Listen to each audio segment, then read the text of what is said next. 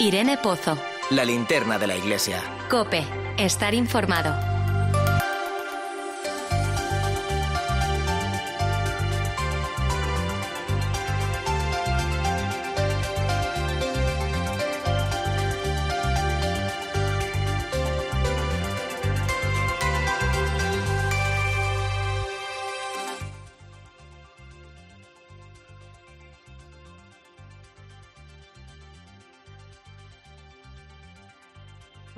Principalmente en los pueblos de la costa, aunque también en muchas localidades de interior. Yo he estado trasteando con un buscador online que se llama ¿Cuántos se llaman? que lanzó el Instituto Nacional de Estadística hace ya unos años, que van actualizando y que sirve para conocer pues cuántos nombres o cuántos apellidos concretos existen en nuestro país. Y en España existen 375.835 Cármenes. Así que muchas felicidades desde la linterna de la iglesia. Por cierto, me vais a permitir felicitar también a mi madre, que es una de ellas, ¿eh? un, bonito, un bonito nombre. Hoy vamos a acercarnos a esa pastoral del mar que, que hoy celebra a su patrona y me quiero detener también en algo que recordé esta mañana. Ayer se celebró un homenaje a las víctimas de la pandemia y el rey Felipe VI pedía que no se olvide lo que ha pasado, que aprenda aprendamos de la experiencia. Algo, bueno, pues que muchas veces hemos hablado en este programa y es que esto no se ha acabado. En el mes de mayo del pasado año, en pleno momento álgido de la pandemia, el fraile dominico Martín Gelabert se preguntaba en su blog, ¿Dónde está Dios en esta pandemia? Claro, viendo los últimos acontecimientos, el homenaje a las víctimas de ayer, los datos de los últimos días, pues uno se vuelve a preguntar lo que parecía olvidado, ¿no? ¿Dónde está Dios en esta pandemia? Y la verdad en el clavo, y esto es algo de lo que los creyentes tenemos que darnos cuenta. Él mismo responde en su blog, Dios está en el esfuerzo de tantos médicos y sanitarios que con pocos medios, jugándose a veces la vida, han hecho lo posible por curar a los enfermos. En la solidaridad de muchos cristianos que se han ayudado entre ellos y han ayudado a los demás, en la inteligencia de los especialistas que están buscando una vacuna, en la disciplina de tantas personas que han quedado confinadas en sus casas, en la oración serena de las monjas contemplativas. Pues fíjate qué significativas las palabras del Papa Francisco en el Ángelus del pasado domingo desde el Hospital Gemelli, donde se recuperaba de la operación a la que fue sometido, cuando agradecía todas las muestras de cariño recibidas y decía que había sentido la cercanía y el apoyo de las oraciones de todo el mundo. Pedía rezar por los enfermos.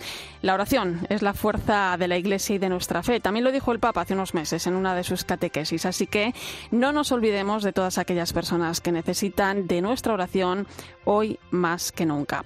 Es viernes 16 de julio. Bienvenido a la linterna de la Iglesia. Recibe un saludo de quien te acompaña esta noche, Irene Pozo. La linterna de la Iglesia. Irene Pozo. Cope. Estar informado.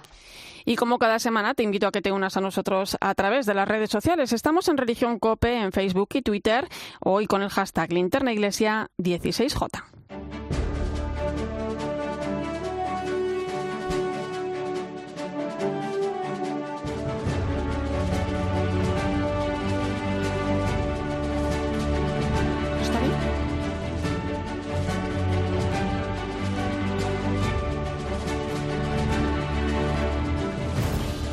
Comenzamos repasando las principales claves de la actualidad que nos deja la semana. La diócesis de Teruel y Albarracín está de enhorabuena porque tiene nuevo obispo. El Papa Francisco ha designado para el gobierno de esta diócesis aragonesa al sacerdote José Antonio Satué del presbiterio de la diócesis de Huesca.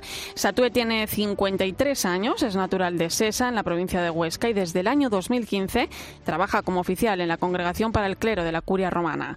En declaraciones a Cope Teruel, José Antonio Satué aseguraba que llega a la diócesis para servir.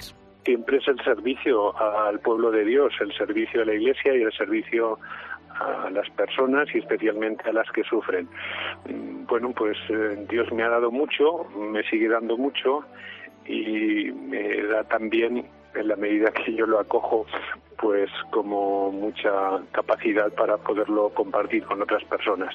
Y todo eso es un regalo mm, que tengo que agradecer y que compartir con todos. Ahora sobre todo con mis hermanos y hermanas de Teruel y Albarracín.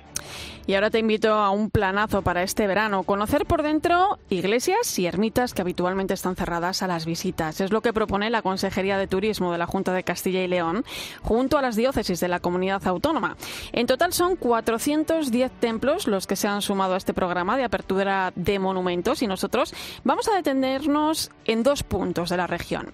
En Salamanca, 22 templos de la diócesis, la mayoría del ámbito rural, están incluidos dentro de este programa de apertura de monumentos y permanecerán abiertos hasta el próximo 12 de septiembre. Cope Salamanca, Silvia Merchán. Se trata de una iniciativa cultural, patrimonial y turística que facilita a los visitantes el acercarse a los monumentos de Salamanca que habitualmente no son visitables o tienen horarios muy limitados. Un acercamiento que también posibilita la evangelización.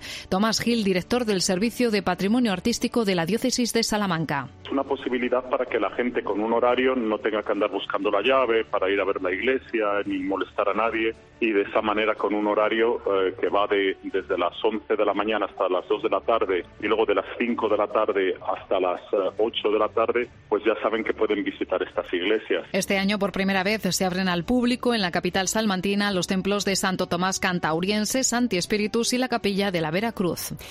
Y en Ávila, el número de templos que se suman a esta iniciativa alcanza los 35. La mayoría son iglesias que habitualmente están cerradas fuera del horario de culto.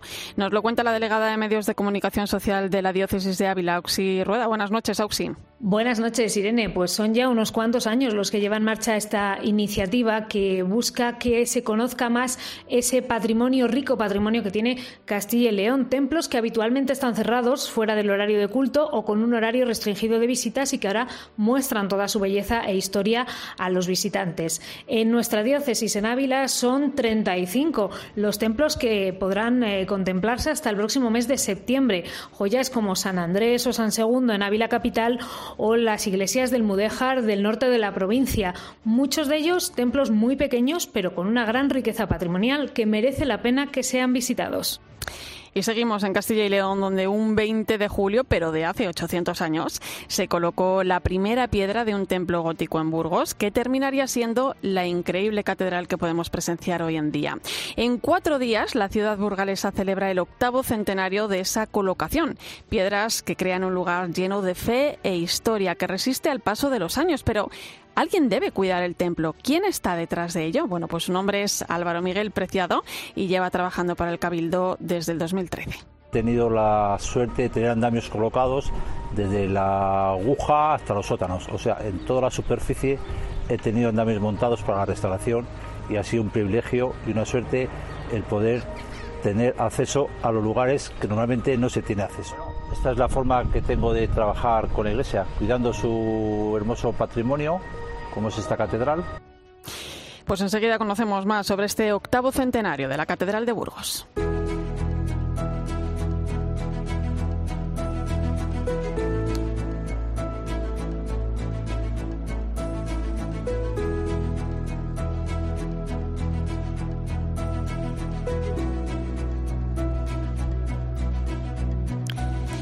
Nos vamos directos hasta Burgos para ver cómo se va a celebrar en la archidiócesis esta efeméride tan importante porque 800 años de vida no se cumplen todos los días. Tenemos esta noche con nosotros al arzobispo de Burgos, Monseñor Mario Iceta. Don Mario, buenas noches, bienvenido. Hola, buenas noches, muchas gracias. Eh, usted es un recién llegado a la archidiócesis, de hecho tomó posesión de la sede episcopal con el año jubilar ya, ya comenzado, pero usted ya conocía la Catedral de Burgos de antes. ¿Cuál fue su primer encuentro con ella? ¿Qué recuerdos tiene? Pues mi primer encuentro sería con cuatro o cinco años. Recuerdo una catedral muy grande, eh, muy majestuosa, eh, pero con una piedra pues muy oscurecida por el tiempo, un tanto vetusta y lo que he encontrado ahora ha sido una catedral esplendorosa y llena de luz. ¿Qué siente uno cuando pasea por esas piedras que, forman la catedral? Pues la verdad es que se siente acogido en un misterio que a uno le supera y, es inundado de, la belleza, eh, de una presencia, eh, de pertenecer eh, a algo mucho más grande y que llena el corazón de gozo y de esperanza. Don Mario, la catedral es la sede de, la cátedra del obispo diocesano. Eh, ¿Qué relación tiene el obispo con su catedral y qué significa para usted, bueno, pues este templo de Burgos en el que la providencia le ha, situado? Pues verdaderamente la catedral viene de ese, de ese nombre de cátedra, el lugar donde el obispo ejerce su, su ministerio para toda la diócesis. Eh, yo ya tenía costumbre desde Bilbao no solo asistir eh, en las fiestas que llamamos estacionales, que de las más importantes, sino que los domingos por la tarde acostumbro a ir a celebrar a la catedral. Por las mañanas voy a los pueblos, pero a la tarde acostumbro a celebrar en la catedral para que también los burgaleses tengan acceso al arzobispo de modo natural y además eh, siendo conscientes que estamos en el corazón del camino de Santiago eh, muchos peregrinos se acercan y pasan por Burgos y también tengo ocasión de acogerles, de saludarles y darles la bendición del peregrino. No sé si usted se puede imaginar lo que, lo que podía suponer ¿no? hace 800 años eh, la colocación ¿no? de esa primera piedra, esa construcción de un templo de las dimensiones de la Catedral de Burgos. Pues es algo impresionante. Burgos tenía una catedral eh, románica, pero fue Fernando III el Santo cuando iba a contraer matrimonio con Beatriz de Suabia y el obispo Mauricio era el obispo de, Burgos. Eh, en un viaje a Europa se dan cuenta de que la catedral románica era pequeña eh, en comparación con esas catedrales góticas que empezaban a sembrar el panorama de, la cristiandad, eh, lo que entonces era la cristiandad que llamamos Europa. ¿no? Traen esta idea y ciertamente es la primera catedral gótica. Se construye lo que es el crucero central en apenas 39 años. Eh, la primera piedra lo pone el obispo Mauricio con Fernando III el Santo y después eh, en la dedicación será su hijo Alfonso X el Sabio quien esté presente y ciertamente Burgos recuerda también este papel vertebrador de Europa, ¿eh? de, este conjunto de catedrales, Camino de Santiago, y ciertamente en aquella época donde no había ordenadores, donde no había maquinarias, eh, era todo a, cuenta del, propio ingenio humano y a, cuenta de, bueno, de, las poleas, eh, de los animales, de la audacia humana, como se levantó este impresionante monumento.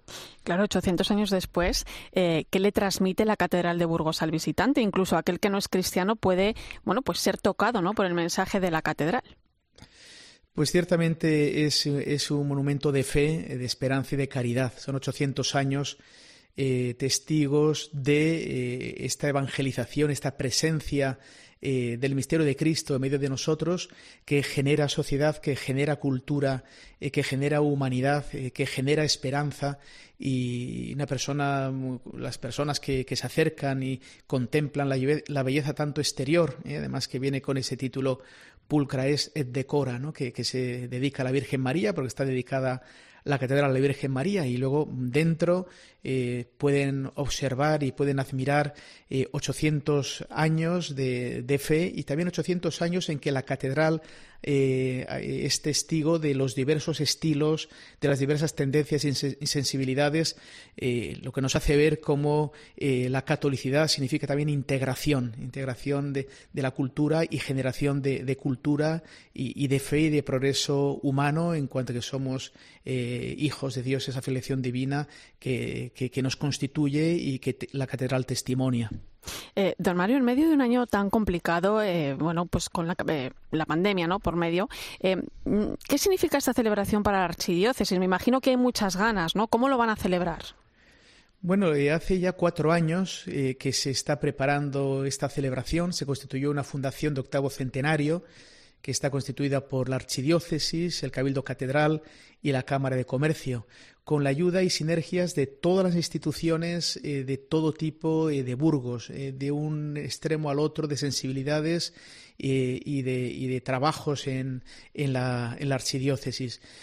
Durante este último año se han estado realizando muchas actividades de, carácter formativo, de carácter evangelizador, eh, también cultural, en la música, en, la arquitectura, en la pintura, eh, en, el teatro, en la declamación, en el diálogo con los diversos saberes.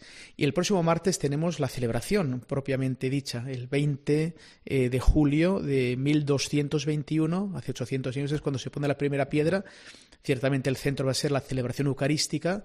Eh, la diócesis está en un año jubilar eh, y, por tanto, los arciprestazgos, las diversas instituciones están eh, viniendo a, la, catedral, las parroquias, aunque hemos estado muy limitados por la pandemia y esto ha hecho que también pidamos a la Santa Sede que nos prolongue hasta Pentecostés del año que viene el año jubilar, pero es un momento de gozo en el cual todos los burgaleses están convocados a venir a, esta casa de, la fe, a este templo del Señor y templo eh, de nuestra vida cristiana. La centralidad será esa misa, pero también hay eh, conciertos muy importantes de, de la Orquesta de la Radio Televisión Española, al día siguiente va a haber eh, un concierto de los niños cantores de Viena, eh, va a haber fuegos artificiales, una tarta eh, de 800 velas para 8.000 raciones. bueno, va a haber eventos ciertamente centralmente religiosos, de fe, de jubileo, pero también eventos culturales, eventos lúdicos, pues eventos que mm, bien sabemos que, que, la, que la fe cristiana genera cultura, genera promoción humana y también genera fiesta, ¿no? Eh, en ese descanso con el Señor. Y además hablaba usted antes de, ese camino de Santiago, porque Burgos es tierra de paso del camino francés, que es uno de los más populares, en pleno año santo compostelano, eh, pero también están acogiendo allí en la catedral, es una de las sedes de las edades del hombre. Así es, tenemos la suerte de que este año las edades del hombre se, se realizan en tres eh, municipios del Camino de Santiago con cinco sedes. Burgos eh, acoge la sede que se está dedicada precisamente a los siglos de las catedrales, del siglo XIII al siglo XVI. ¿no? Es una exposición impresionante en que han colaborado 40 catedrales de España con obras de lo más selecto y de lo más, eh, la verdad, maravillosas. Eh, luego tenemos un eh, segundo municipio que es eh, Carrión de los Condes, en Palencia, que tiene dos sedes, y una tercera en, en, León, en Sagún, que también tiene dos sedes. Son, por tanto, cinco sedes en tres municipios y, la verdad que es un recorrido espectacular de, de, obras de arte maravillosas de toda España, pues que testimonian la fe de un pueblo que ha generado cultura. Pues recordamos ese próximo martes 20 de julio, eh, día en el que hace 800 años comenzaba todo. A las 11 de la mañana tendrá lugar allí en la catedral una Eucaristía para conmemorar este aniversario que podrá seguirse, por cierto, para toda España a través de, 13 Televisión. Monseñor Mariceta, arzobispo de Burgos, muchas gracias por atender nuestra llamada. Enhorabuena por tener esa catedral tan bonita, con tanta historia y con tantos testimonios que alberga de fe. Gracias. Pues encantado y os esperamos con el corazón abierto durante todo el año para que disfrutéis de este patrimonio de la humanidad y también para que disfrutéis de las sedes del hombre y de la hospitalidad del pueblo burgales. Gracias. Allí nos vemos. Gracias. Escuchas la linterna de la iglesia. Con Irene Pozo. Cope. Estar informado. Y hay más noticias destacadas esta semana que han ocurrido en nuestras diócesis.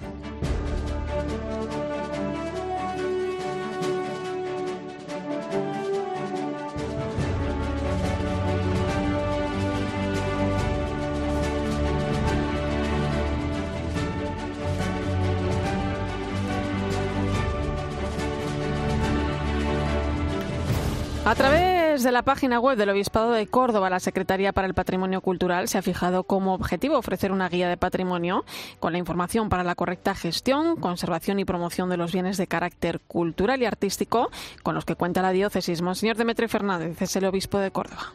Una página web que pueda ser accesible desde el mundo entero. También dar a conocer el cuidado con el que la diócesis eh, cuida, restaura, expone sus propios bienes culturales y desde el primer momento dar a entender que todo esto lo tiene como fruto de la fe y todo ello lo tiene para la evangelización.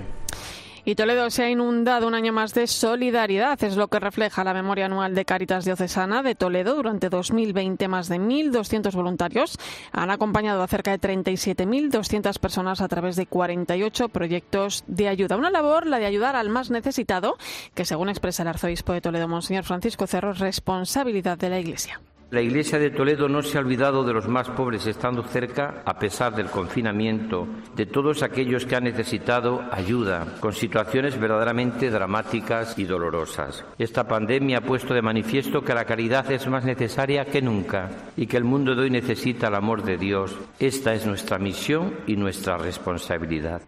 Y ya lo avanzamos al comienzo y estamos celebrando el Día de las Gentes del Mar y de la Virgen del Carmen, su patrona. Por ello, el obispo promotor de Estela Maris en nuestro país, Monseñor Luis Quinteiro Fiuza, realizó una ofrenda a la patrona del mar en Panchón, recordando el papel fundamental de los hombres y mujeres del mar. Le pido al Señor que bendiga a todos los hombres y mujeres de la pesca, cuyo trabajo es tan importante para alimentar nuestras familias, tan decisivo y tan difícil, por otra parte, pues ese trabajo permanente, afrontando las dificultades, las carencias también a veces del mismo medio marítimo.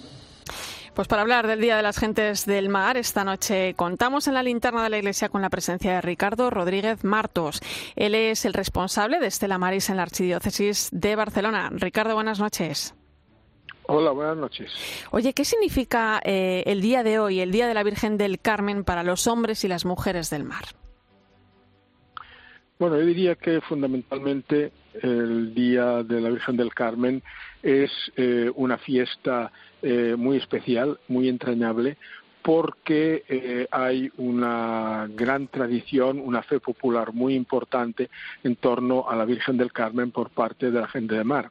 Bueno, yo diría que también por parte de la gente de tierra, porque hay mucha gente de tierra que es a la Virgen del Carmen. Pero bueno, en el caso de la gente de mar, pues ciertamente es así es eh, ellos mm, pescadores marineros estos consideran pues eh, la Virgen del Carmen es un poco eh, su madre especial y por tanto es, es una gran fiesta y cuando se pueden hacer procesiones que actualmente pues por las circunstancias se pueden hacer el mayor orgullo es poder llevar la imagen en su propia barca ¿no?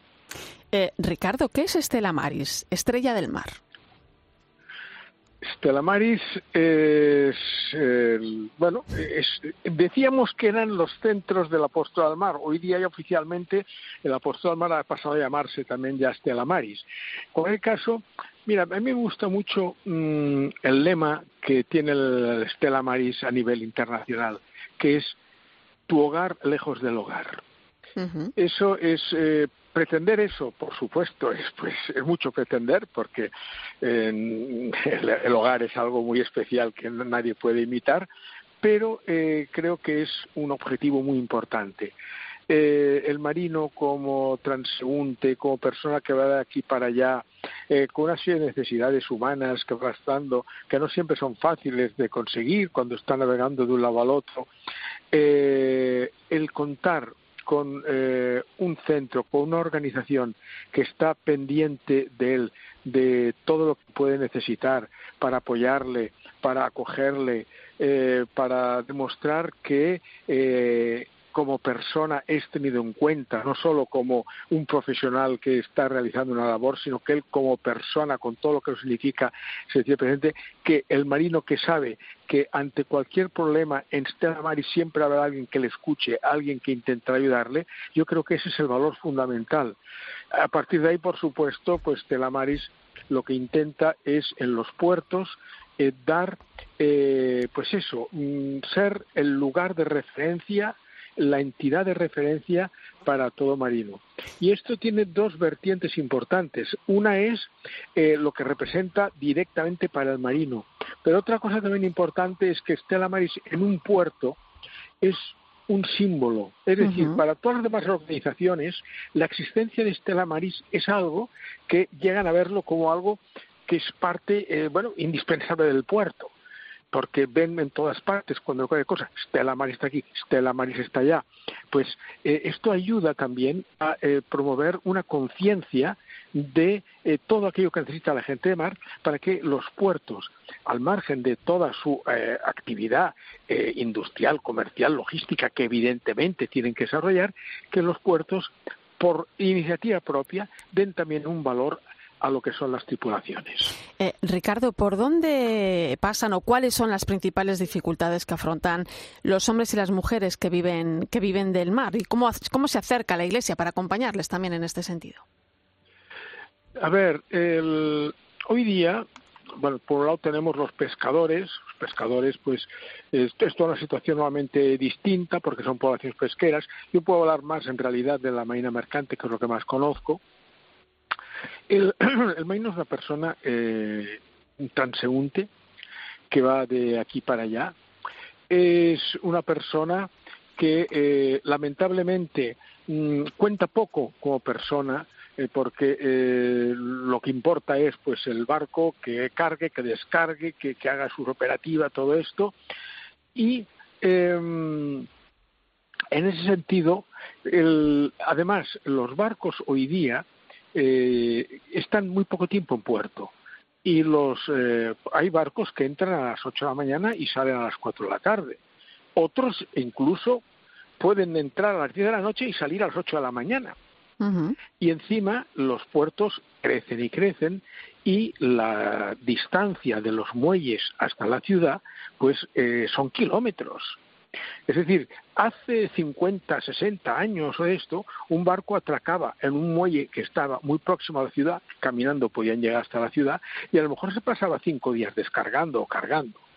Entonces, el marino pues al margen de sus horas de trabajo, disponiendo de tiempo para pasear, para esto, aún así, aún así necesitaba alguien que le pudiera prestar asistencia, porque cuando uno es un marino llega en un puerto totalmente desconocido, que no conoce a nadie, los problemas y cuando sale a pasear a las siete de la tarde, según qué problemas tenga, no tiene ni idea a quién recurrir. En ese sentido, siempre Estela Maris ha sido muy importante. Pero eh, hoy día, precisamente por esta celeridad del tráfico marítimo, la distancia de los muelles, pues la presencia de Estela Maris se realiza fundamentalmente a bordo. Es decir, nosotros, o sea, Estela Maris, una de las eh, actividades principales es lo que llamamos la visita a los barcos. Ir al barco, saludar a la tripulación. Oye, nuevamente la tripulación cuando ve la furgoneta, o eso pone Estela Maris, ya no hace falta explicarle más, ya sabe lo que es Estela Maris, y ahí ponerse a su disposición. Nuevamente, ¿qué buscan? ¿Qué necesitan? La comunicación con la familia, el elemento fundamental. Y si quieren desplazarse a tierra, pues disponer de un vehículo que los pueda trasladar rápidamente. Todo esto se lo puede ofrecer Estela Maris. Entonces, eh, pues yo diría que más que nunca hoy día lo que necesitan es eh, alguien que pueda acercarse y que les pueda ayudar a cubrir necesidades que ellos normalmente por la celeridad del tráfico marítimo no pueden desarrollar. Pues y evidentemente entraríamos también en la parte espiritual la parte espiritual, pues también, o sea, un marino llega a un puerto, pues no sé, si es una persona de fe o así, no tiene nada fácil para decir, bueno, y ahora donde encontré una iglesia, que además, eh, además una persona que no habla español probablemente, ni siquiera. Bueno, pues entonces ofrecerles la posibilidad de que si quieren puede organizarse una misa a bordo, que puede eh, se les puede llevar materiales, eh, facilitar material. El, el acompañamiento, Ricardo, el acompañamiento a todas estas gentes que también se lo merecen, claro que sí. La pastoral del mar. Eh, Ricardo Rodríguez Marto, responsable de Estela Maris en la Archidiócesis de Barcelona, gracias por esa labor tan maravillosa. Muchas felicidades y un fuerte abrazo. Pues igualmente, muchas gracias. A partir de las 11 de la noche, las 10 en Canarias, hablamos de Cuba. La Iglesia en Cuba acompaña al pueblo que salió a la calle para protestar por el deterioro de la situación económica y social que arrastran ya desde hace tiempo. Señalan que el pueblo tiene derecho a manifestar sus necesidades y expresar públicamente cómo algunas medidas que han sido tomadas le están afectando seriamente. También hablan de escucha mutua, de acuerdos comunes y de bien común. Será a partir de las 11 de la noche. Sigue a Irene Pozo en Twitter en arroba religión-cope, en nuestro muro de Facebook Religión Cope y en cope.es. Faltan solo siete días. Vive los Juegos Olímpicos de Tokio en Cope. UMAS, la mutua aseguradora de la Iglesia Católica, ofrece una amplia gama de seguros de salud para todos sus mutualistas, con unas condiciones muy ventajosas. UMAS Salud tiene acuerdos con las tres mayores compañías nacionales de asistencia sanitaria. Solicite su seguro de salud en www.umas.es. UMAS, 40 años de vocación de servicio. Escuchas la linterna de la iglesia. Y recuerda, la mejor experiencia y el mejor sonido solo los encuentras en cope.es y en la aplicación móvil. Descárgatela. Llegó el momento de tus vacaciones, de sentir el verano en Meliá Hotels and Resorts. Disfruta de hasta un 25% de descuento, cancelación gratuita y primer niño gratis. En Islas Baleares, Canarias o costas españolas. Vive una estancia cómoda y segura con la garantía de nuestros protocolos sanitarios. Y disfruta de tus días de descanso y desconexión. Entra en melia.com y haz tu reserva. Movistar Prosegur Alarmas te trae una alarma que es mucho más que una alarma, ahora por muchísimo menos. Por solo 9,90 euros al mes hasta 2022 si la contratas antes del 5 de agosto. Y después por 45 euros al mes. Aprovecha la super oferta de verano en tiendas Movistar o llamando al 900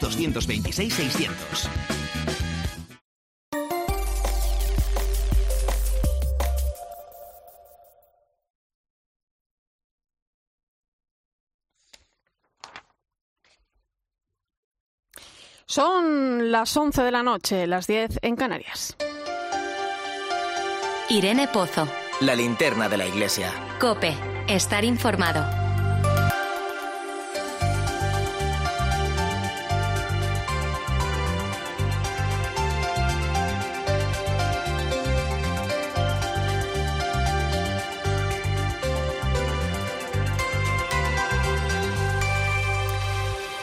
Pues es viernes y como siempre a esta hora nos vamos hasta el Vaticano, donde se encuentra la corresponsal Eva Fernández. Buenas noches, Eva.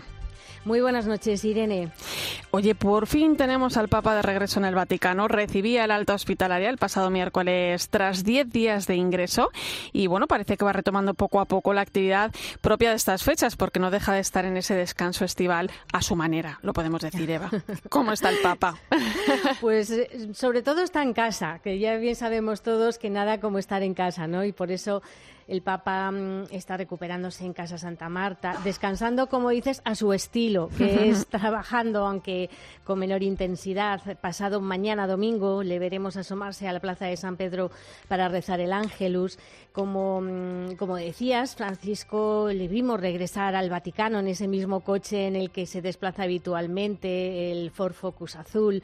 Antes de entrar en el Vaticano, eh, eso también fue una sorpresa. Se detuvo en la Basílica de Santa María la Mayor eh, ya sabemos qué es lo que acostumbra antes, eh, antes y al regresar de sus viajes internacionales, ¿no? Entonces se detuvo ante el icono de la Virgen Salud del pueblo romano, rezó por todos los enfermos y sobre todo agradeció la Virgen el resultado de su intervención, ¿no? Desde que mm, le dieron el alta el miércoles, no ha sido necesario un nuevo parte médico y personas que están cerca y que le han visto eh, dicen que le encuentran con muy buen aspecto y en acción, ¿no? O sea que menos mal que este mes de julio es el que el Papa aprovecha para descansar, reduciendo su agenda. Y mm, las próximas citas que vamos a, a, tener con el Papa son, por una parte, hasta el 4 de agosto, digamos que no retoman las audiencias de los miércoles, ¿no? Y en las próximas semanas mm, sus apariciones públicas van a ser en Los Ángeles del domingo y el, la misa del 25 de julio con motivo de la Jornada Mundial de los Abuelos porque está previsto que presida mm, la misa en San Pedro, ¿no? O sea que, mm, será allí muy buena noticia verle durante una ceremonia que suele ser larga y no olvidemos que en septiembre eh, le espera su próximo viaje apostólico a Eslovaquia haciendo una importante parada en Budapest para asistir a la clausura del Congreso Eucarístico Internacional. Oye, Eva, esta misma mañana se publicaba una carta apostólica en forma de motu propio del Papa que establece una nueva regulación del uso del, misal previo a la reforma litúrgica del Concilio Vaticano II, que se venía usando en la forma extraordinaria de la celebración en rito romano. Eh, ¿Por qué este documento y en qué consiste? Pues eh, mira, Irene, yo la verdad es que el primer, el principal consejo que daría a todos los oyentes de la linterna de la Iglesia es que en cuanto puedan lean la carta que acompaña el documento, ¿no? Porque porque es clarividente, ¿no? En ella el Papa explica los motivos que le han llevado a, a publicar este motu propio con el que ha querido dar un paso adelante en la protección de la unidad de la Iglesia, ¿no? Y como, como el Papa explica, era necesario poner un dique a quienes eh, se estaban, en cierta forma, aprovechando de una concesión de Benedicto XVI, creando pues un clima de discordia, de enfrentamiento y, sobre todo, cuestionando la autoridad de la Iglesia en torno a la validez jurídica del Concilio Vaticano II, ¿no? Entonces, este documento regula y sobre todo limita el uso del misal que existía en la Iglesia antes de la reforma litúrgica del Vaticano II, el, misal de San Pío V, y deja muy claro que el único rito válido es el del Vaticano II. O sea, que esto significa que la misa preconciliar tan solo se va a permitir si el obispo de cada diócesis da su consentimiento. ¿no? O sea, que hace 14 mm, años Benedicto XVI, a través del de un documento concreto que se llama Sumorum Pontificum, Lo que permitió es que eh, convivieran estas dos formas de celebrar misa, la ordinaria, que es el rito latino habitual que todos conocemos, y la extraordinaria, que es la tridentina, en latín y, normal, y de espaldas al pueblo. Entonces, eh, lo hizo mm, Benedicto XVI, como él mismo explicaba, para facilitar que no hubiera ruptura en el camino de la Iglesia, sino desarrollo. Lo que ocurre es que la realidad ha demostrado que estos deseos de acercamiento del Papa emérito no se han producido y es más, en algunos ambientes se ha afianzado el rechazo al Concilio Vaticano II, alcanzando incluso posiciones que estaban próximas a ocasionar un cisma um, o abrir una grave brecha, ¿no? cuestionando la validez del Concilio Vaticano II. Eh, eh, se entiende entonces, Eva, que tal como explica la contundente carta del Papa que acompaña el, documento, que yo también recomiendo eh, leer, el Papa Francisco ha tomado esta decisión, bueno, pues tras haber realizado una amplia consulta a los obispos de los cinco continentes. Sí, sí. Mm, y, en este informe resultante, pues el Papa ha comprobado con preocupación, esta palabra la subraya él, ¿no? que no se había cumplido el deseo de Benedicto XVI de conseguir una verdadera paz litúrgica, un aumento de la comunión y un enriquecimiento en la vida de la Iglesia. ¿no? Casi se podría decir que fue peor el remedio que la enfermedad. ¿no? y, en, y en este informe Francisco constató que aumentaron las distancias, que se endurecieron las diferencias y se expuso a la Iglesia al riesgo de la división. ¿no? Entonces, el Papa escribe en el documento algo, una frase mm, que yo le he subrayado especialmente. Dice, me entristecen por igual los abusos de unos y otros en la celebración de la liturgia. ¿no? Entonces, a partir de ahora lo que va a haber es una mayor vigilancia. El obispo será el encargado de conceder los permisos, las misas con el rito antiguo no podrán celebrarse en las parroquias, las lecturas eh, se harán en lengua vernácula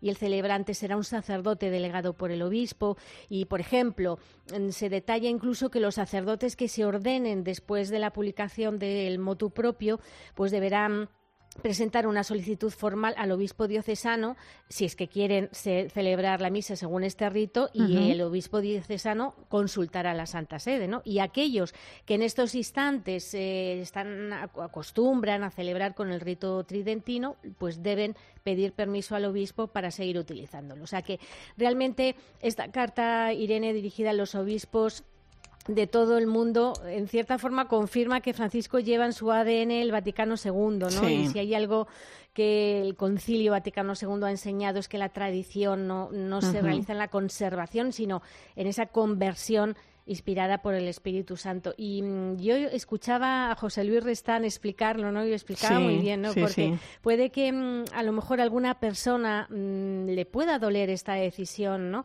Pero no podemos olvidar que quien garantiza siempre la unidad en última instancia es el sucesor de Pedro. Esto es muy importante no olvidarlo. Sí, también, también lo recordaba José Luis Restán. Pues muy interesante. Gracias, Eva. Un abrazo enorme. Hasta la próxima. Un abrazo. Hasta la próxima. Buen fin de semana a todos. Y te cuento también que la ONG para el Desarrollo Misión América tiene nuevo presidente para los próximos cuatro años. Fernando Redondo Benito asume esta tarea al servicio de la misión de la Iglesia. Fernando, buenas noches. Pues no tenemos a Fernando. Vamos a ver si los compañeros pueden recuperarlo. Son las 11 y 8 minutos de la noche, una hora menos en Canarias. Vamos a empezar nuestro tiempo de tertulia. Hoy me acompañan el periodista Ricardo Benjumea. Buenas noches. Hola Irene, buenas noches. Y la directora del Máster Universitario de Doctrina Social de la Iglesia de la Universidad Pontificia de Salamanca, Teresa Conte. Bienvenida. Buenas noches, Irene. Por cierto, un máster, el de Doctrina Social de la Iglesia, que un año más eh, pone en marcha la Fundación Pablo VI con, con la Pontificia de Salamanca. Eh, Teresa, quién va dirigido y cómo se cursa? Bueno, va dirigido fundamentalmente a las personas porque al ser un máster universitario tiene que, que, cumplir determinados criterios. A las personas que tengan un grado o licenciatura universitaria, y que por supuesto estén interesados en cursar un máster de, esta naturaleza, ¿no? Eh, ¿Y cómo se imparte? Pues en enseñanza a distancia, 100% online. Eh, hay algunas personas que sonríen cuando digo esto. En modalidad eh, diacrónica y no sincrónica, lo cual quiere decir que las personas que se matriculen pueden trabajar a su ritmo, de acuerdo a sus necesidades, tiempos y, oportunidades, ¿no? Dura un año y termina con un trabajo final y ya llevamos eh, seis, siete ediciones siendo un máster universitario y casi, casi, casi 30, 29 eh, como iniciativa universitaria eh, promocionada desde la Fundación, desde la, antigua, desde la antigua Facultad de Ciencias Sociales, León XIII, y después como máster universitario. Oye, ¿qué tiene que, que, decir la doctrina social de la Iglesia al momento actual que estamos viviendo? Uf, muchas cosas. Tiene muchas cosas que decir. Yo creo además, eh, ya lo he repetido tantas veces, igual nunca aquí, pero lo digo desde hace tiempo y estoy absolutamente convencida. Creo que estamos ante una nueva cuestión social, por utilizar los términos clásicos, que, mm, por supuesto, em, el mundo es muy distinto al mundo nacido en la revolución industrial, pero de la misma manera que León XIII se enfrentó a un verdadero cambio de época, a un cambio de paradigma en las relaciones sociales, económicas y políticas, creo que nosotros estamos también ahí. Y, creo que tiene una fuerza enorme ¿no? para, para de alguna manera animar una reforma social importante que el mundo católico, sin lugar a dudas, tiene pendiente, ¿no? Eh, los franceses están muy activos en este tema y de cara a las presidenciales del año 22, eh, pues tienen claro que, que, algo tiene que pasar en este sentido, ¿no? Mm, creo que nosotros también deberíamos andar por ahí, digo los españoles. Es un ¿eh? bonito, es un, es un bonito reto, ¿eh, Teresa. A mí me parece muy interesante esta formación, te felicito un año más por ello. Eh, pues matrícula abierta hasta el mes de septiembre, ¿no? Hasta ¿Cuándo, el ¿cuándo empiezan las clases? El 13. El 13. Pero vamos a ajustar ahí para que todo el que quiera se pueda matricular bueno, pues eh, podemos encontrar también más información en fpablosesto.org de este máster de doctrina social de la Iglesia. Y ahora sí me dicen los compañeros que podemos saludar ya a Fernando Redondo Benito. Eh, les contaba que, que, la ONG para el Desarrollo Misión América tiene nuevo presidente, es Fernando, para los próximos cuatro años, y asume esta tarea al servicio de la misión de la Iglesia. Fernando, buenas noches. Hola, buenas noches. Eh, lo primero de todo, enhorabuena. ¿Cómo afrontas esta nueva etapa? Pues la afronto, casi bien lo con lo que habéis dicho, con una responsabilidad de cómo poner en la, en la dinámica de las ONGs y que tenemos inspiración católica en la propia doctrina social de la Iglesia. Eh, Fernando, Misión América nació hace casi 28 años, más de un cuarto de siglo ayudando a los que ayudan, ¿no? Pero quizá para muchas personas sea algo desconocida, ¿no? ¿Qué es Misión América? ¿Quién la integra? ¿Y dónde y cómo presta su servicio? Bien, Misión América es la gran desconocida. Es, yo digo, siempre digo la hermana más pequeña del mundo de la pastoral misionera en España, pero es esencial que se conozca y que la tengamos en cuenta. Es una ONG que nace en el año 1993, primero por decisión de los misioneros de la obra de sacerdotal de cooperación hispanoamericana en Santo Domingo. Es decir, la decisión se tomó en América, porque de ahí surge no solo el nombre, sino la raíz y el sentido de esta pequeña ONG y después ya en España se constituye legalmente, es decir, primero se aprueba en enero del 2000, perdón, de 1993 y en noviembre de 1993 se constituye en España. Está conformada inicialmente por misioneros de la ORSA, pero ya se fue abriendo y se fue haciendo una, es decir, al final es un reflejo de la propia Iglesia y de la, la sociedad general en, general española, es decir, están sacerdotes, misioneros, religiosos, laicos, voluntarios, personas interesadas en colaborar con los misioneros. En principio surgió solo para América, pero hoy día eh, tenemos proyectos tanto en América como en, eh, África y abriéndonos poco a poco a otros eh, continentes, a otros lugares del mundo. Fernando, te quiere... Pequeña, sí, sí, dime, dime, dime. Yo, yo decir que es pequeña, es una ONG de misioneros para los misioneros, de los discípulos misioneros para los misioneros, y eso da un matiz diferente a lo que otras organizaciones de las que existen en España podemos encontrar ahora. Te quiere preguntar Ricardo Benjumea. Buenas noches, Fernando, ¿cómo estás? Buenas noches. Mira, quería preguntarte justo por esto último que estabas comentando ahora, ¿no? Pues de, alguna manera es esa integración, ¿no? Del trabajo de la ONG y, de, y, del voluntariado en general y de la y de la misión, ¿no? Que cada vez pues pues se ven más congregaciones religiosas, ¿no? Pues que están dando pues pasos hacia esa integración que por un lado eh, pues supone una mayor profesionalización del trabajo que se está haciendo, pero pues eh, manteniendo claramente pues el espíritu de, la misión, ¿no? Eh, ¿cómo, ¿Cómo trabajáis para que para que se acoplen bien, se ensamblen bien estos, estas dos facetas? Por un lado, no olvidando dónde son nuestros orígenes. Es decir, lo, fundacional es muy importante para no perder la cabeza y no desvariar hacia otros, hacia otros ámbitos. Saber dónde estamos y saber que nuestro centro es el Evangelio, Jesucristo, y que desde ahí surgen esas iniciativas sociales, pastorales, para poder acompañar a los misioneros. Pero además también estas ONGs ante la sociedad ayudan a la transparencia, a la transparencia, a la gestión más cercana de los proyectos y también a rendir cuentas. La Iglesia, y ya en general, la Iglesia está dando un ejemplo de transparencia en los últimos años tremendo. Pero además las instituciones misioneras tienen algo más, porque eh, mucha gente todavía tiene algo con los misioneros que no tiene con otros ámbitos eclesiales. Es eh, son los em, mejores embajadores, son, entre comillas, los héroes que todo el mundo vemos que cuando desaparece todo el mundo de, un territorio, los misioneros siempre se quedan, aunque sean las peores circunstancias, y tenemos la obligación, la obligación de cuidar mucho a los misioneros, porque cuidando a los misioneros estamos cuidando a la Iglesia. Claro, Fernando, ¿uno nace misionero o la misión cuando uno la descubre va ganando ese terreno? ahí tendríamos que ir casi al Papa Francisco y, a Aparecida. Eh, cuando uno es bautizado, en este caso, cuando entramos en, la iglesia, somos discípulos misioneros, eso está claro.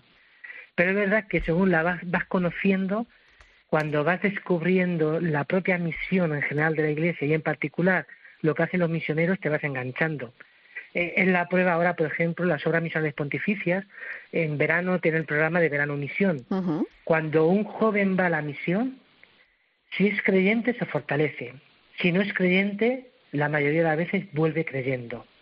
Porque es lo de las obras. Es decir, al final ves eh, ejemplos de gente que entrega su vida, que entrega su salud, que bueno, yo siempre pongo un ejemplo de, de, un misionero que yo le quiero mucho de Toledo y, si me estoy escuchando va a decir siempre me saca Luis Pérez un misionero javeriano eh, que muchos le conocemos pues estuvo en Sierra Leona estuvo secuestrado eh, estuvo en la época del ébola en Sierra Leona ahora está por aquí entre comillas de vacaciones y es tanta la pasión que cada tres cuatro años va al médico aquí en España y le dijo no hace hace tres cuatro años le dijo al médico bueno usted tiene que volver dentro de seis meses a la revisión y dice mire recéteme lo que quiera, que hasta dentro de tres años y medio no regreso si Dios no quiere.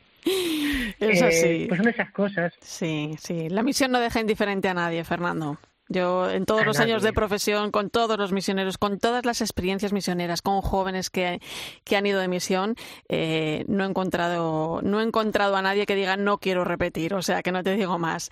Eh, Fernando Redondo Benito, presidente de Misión América, gracias por tu tiempo. La misión nos espera y yo te mando un fuerte abrazo. Muchas gracias y de verdad contar con nosotros para vivir esa misión con pasión y con entusiasmo. Gracias.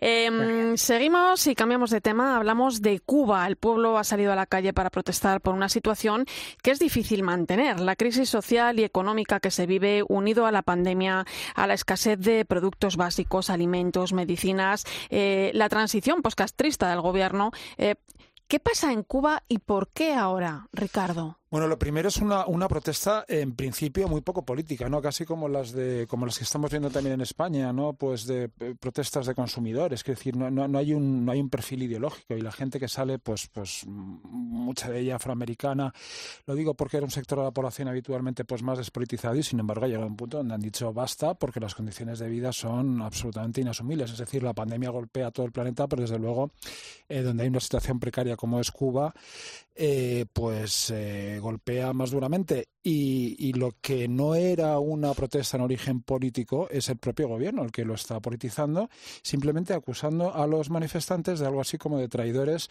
a la patria y enviando a sus huestes a, en fin, a, combatir a los manifestantes allá donde se crucen con ellos en las calles. Algo tremendo. Eh, eh, los obispos cubanos han emitido una carta que, comienza diciendo no podemos cerrar los ojos o entornar la mirada como si nada estuviera sucediendo. Entienden que el gobierno tiene y ha tratado de tomar medidas, pero también comprenden que el pueblo tiene derecho a manifestar sus necesidades y a expresar públicamente, bueno, pues cómo algunas de estas medidas le están afectando seriamente.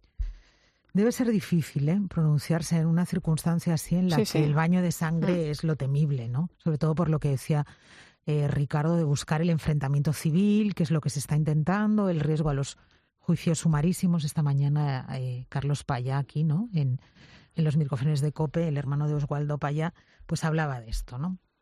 Debe ser dificilísimo, pero realmente eh, creo que el comienzo es determinante. Es que la situación, em, la situación es insostenible y de hecho se sostiene artificialmente. Quiero decir que al final Cuba es un país sostenido, ¿no? Con, por una voluntad política ajena a la de la propia sociedad o, o al propio pueblo cubano y y mm, el riesgo es que esto eh, sea lo que, o acabe siendo lo que está pasando en Venezuela, ¿no? Intentos periódicos de protestas que van a ser periódicamente sofocados eh, porque hay países em, absolutamente empeñados en que el régimen eh, siga, mm, siga manteniéndose, igual que está pasando en Venezuela. Eh, no sé cuál va a ser el futuro, pero no soy muy, muy optimista. Es que, es lo que tú dices, se debe ser difícil, porque, claro, la Iglesia habla una vez más de que no se llegará a una solución favorable eh, imponiendo, ¿no? O llamando a la confrontación, eh, hace una llamada a la paz, porque es la propia Iglesia también, ¿no? No puede ser de otra manera. hace, también pide, ¿no? Que se ejercite la escucha mutua, que se busquen acuerdos, acuerdos comunes, que se den pasos concretos, em, bueno, pues que se trabaje un poco por el bien común de la sociedad del pueblo, ¿no? Del pueblo cubano. Pero es como tú dices, Teresa, es que es complicado. Sí, pero decir algo así como no podemos cerrar los ojos ante lo que está pasando, decírselo a un gobierno absolutamente ideológico, dogmático, es absolutamente revolucionario. Es decir, los hechos. Y luego decir, oye, aquí hay una situación concreta en la, que el gobierno tiene una responsabilidad. Algo que, en fin, en cualquier democracia del mundo, por supuesto, está admitido que, oye, una responsabilidad política uno tiene la situación que hay. Bueno, por recordar cosas tan simples como estas a un gobierno como el cubano, es, es, es arriesgado. Digo porque hay mucha gente que entiende que este, este comunicado no ha sido suficiente, que ha sido tibio y demás. Bueno, vamos a ver, la situación de la Iglesia no es fácil, pero desde luego el cambio, digamos, de mentalidad, de paradigma que están introduciendo a través de, de cómo están planteando esta situación, yo creo que es, es, es, importante. Y luego habla de todos los cubanos. Y hablar de todos los cubanos significa hablar de los que salen a protestar, hablar de los que apoyan al régimen, pero también hablar de los que se han ido de Cuba. Es decir, la expresión cuando uno dice todos los cubanos se está refiriendo a también a los cubanos de Miami. En fin, esto, esto también es, un, es una, una, expresión que yo creo que, en fin, cualquier cubano entiende, pero que a veces también eh, se nos pasa por alto, ¿no? El alcance de lo que, de lo que acaban de pedir los obispos de Cuba. y fijaros también una cosa, ¿eh? hace tres años esas eh, imágenes que vemos, esas imágenes que nos están llegando por redes sociales, hubieran sido inimaginables, ¿no? Porque durante muchísimas décadas, o sea, Cuba ha sido uno de los países menos conectados del mundo, ¿no? Em, yo no sé si quizá eso ayuda a abrirse ahora mismo. Eh, bueno, pues al mundo, ¿no? Cuba necesita abrirse al mundo, ¿no? Lo decía Juan Pablo II en el viaje que hizo en el año 98, ¿no? Cuba tiene que abrirse al mundo para que el mundo se pueda abrir a Cuba también. El problema es qué pasa en el concierto internacional con Cuba, ¿no? ¿Qué, qué significa hoy Cuba? ¿Qué sigue significando para los países que sostienen a ese pequeño país y que sostiene a ese, a ese régimen, ¿no? Corrupto, totalitario, dispuesto a masacrar a la población, eh, que usa cualquier eh, herramienta para eh, perseguir, para, para aterrorizar, ¿no? Em, ¿Qué va a pasar? Es que el problema es ese, ¿qué va a pasar? Pues probablemente las protestas se sucederán durante unos días, el embargo, creo que es, creo que es muy arriesgado decir que el embargo es la causa. Eh, se puede hablar de muchas cosas y después hablar del embargo, pero hay una situación objetiva. Y a mí, por ejemplo, sí que me hubiera gustado ver eh, pronunciamientos mucho más tajantes por parte de la comunidad internacional, ¿no? creo que eso está siendo muy tibio, eso sí está siendo muy tibio, infinitamente más tibio que ese comunicado de los obispos cubanos, pero vamos, infinitamente más. Pues eh, antes de despedirnos, a mí me gustaría contar una historia, escucha.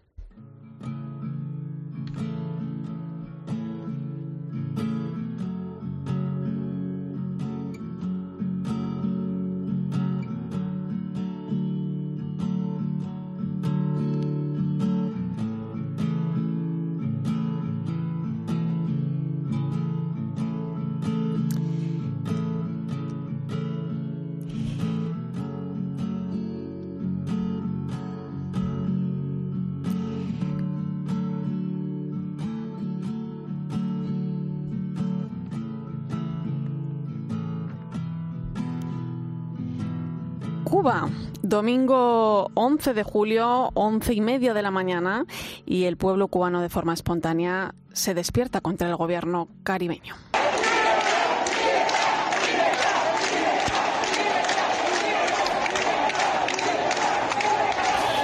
Es que es imposible no seguir las noticias que llegan con el corazón encogido. A mí seguro que a ti que me escuchas también se te plantea la siguiente pregunta.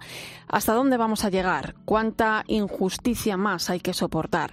No dar voz desde nuestra cómoda posición a aquellos que no la tienen sería mirar para otro lado y dejar solos a los cubanos cuando más compañía necesitan. Nunca en 62 años se había visto una demostración libre de los deseos reales del pueblo. La gente no tiene que comer, la gente no tiene medicinas y la gente pues dice, ¿qué voy a perder? Pues salgo a la calle a protestar.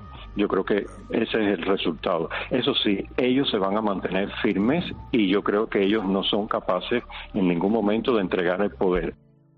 A quien acabas de escuchar es a Eduardo Llorens, sacerdote jesuita en Cuba.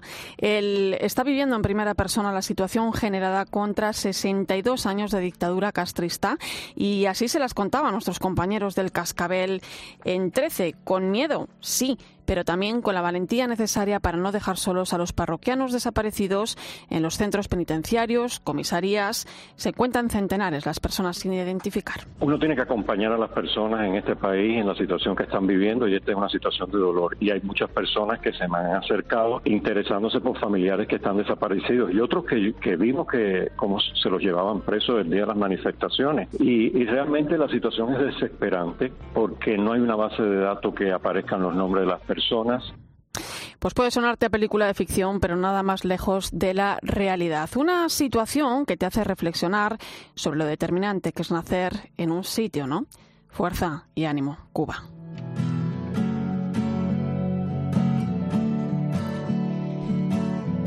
Nos vamos, compañeros. Gracias por vuestro análisis y compañía esta noche, Teresa Comte. Un placer. Igualmente, Irene, buenas noches. Ricardo Benjumea, hasta pronto. Gracias, Irene.